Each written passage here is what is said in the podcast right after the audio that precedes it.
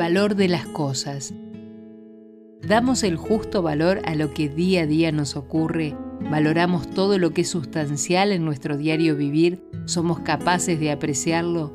En un mundo en el que todo se comercializa, es lógico que el valor en sí sufra una devaluación. Así sentimos que se devalúan los afectos, las relaciones, las promesas y flotamos en una esencia que nos deja dudas y cuestionamientos.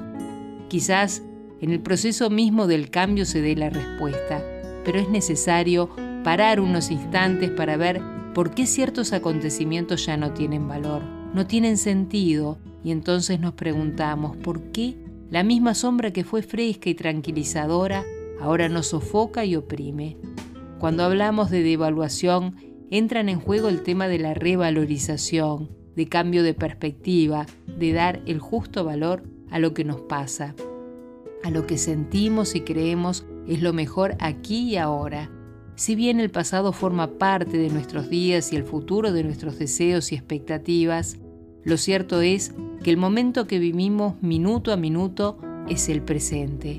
Algunas veces en este proceso en el que pierden valor ciertos intereses, personas o situaciones comprendemos que hemos cambiado, crecido o simplemente nos hemos movido de esa zona de confort en la que nos encontrábamos contenidos, pero en la que no nos sentíamos plenos.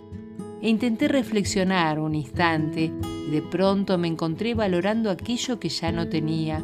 Y entonces pensé, ¿es necesario perder algo para valorarlo? Pero lamentablemente, la gran mayoría de las veces nos encontramos diciendo sí a esta pregunta cuando perdemos un ser querido, un objeto, un trabajo y cualquier ejemplo de algo que hayamos perdido será válido, entonces tomamos distancia, perspectiva y valoramos lo que hasta hace muy poco no habíamos apreciado.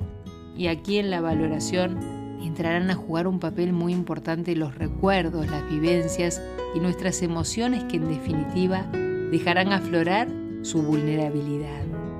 Y ser vulnerables no significa cobardía ni cansancio, sino permitirnos que aparezcan aquellas sensaciones, emociones que estaban escondidas en lo más profundo, esperando que alguien las rescatara o las dejara expresarse.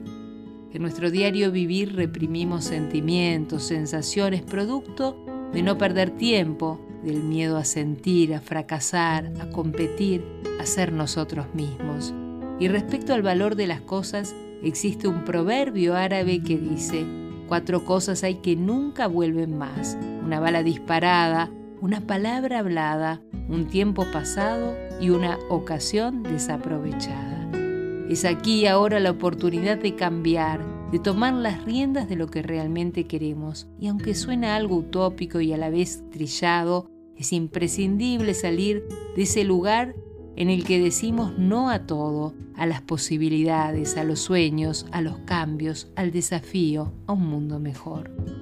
Si comenzamos por buscar en nosotros mismos, podremos luego ver hacia afuera para descubrir qué es lo que realmente valoramos y perseguimos. En función de esta búsqueda, los días se pueden hacer muy cortos o interminables, depende de cada uno.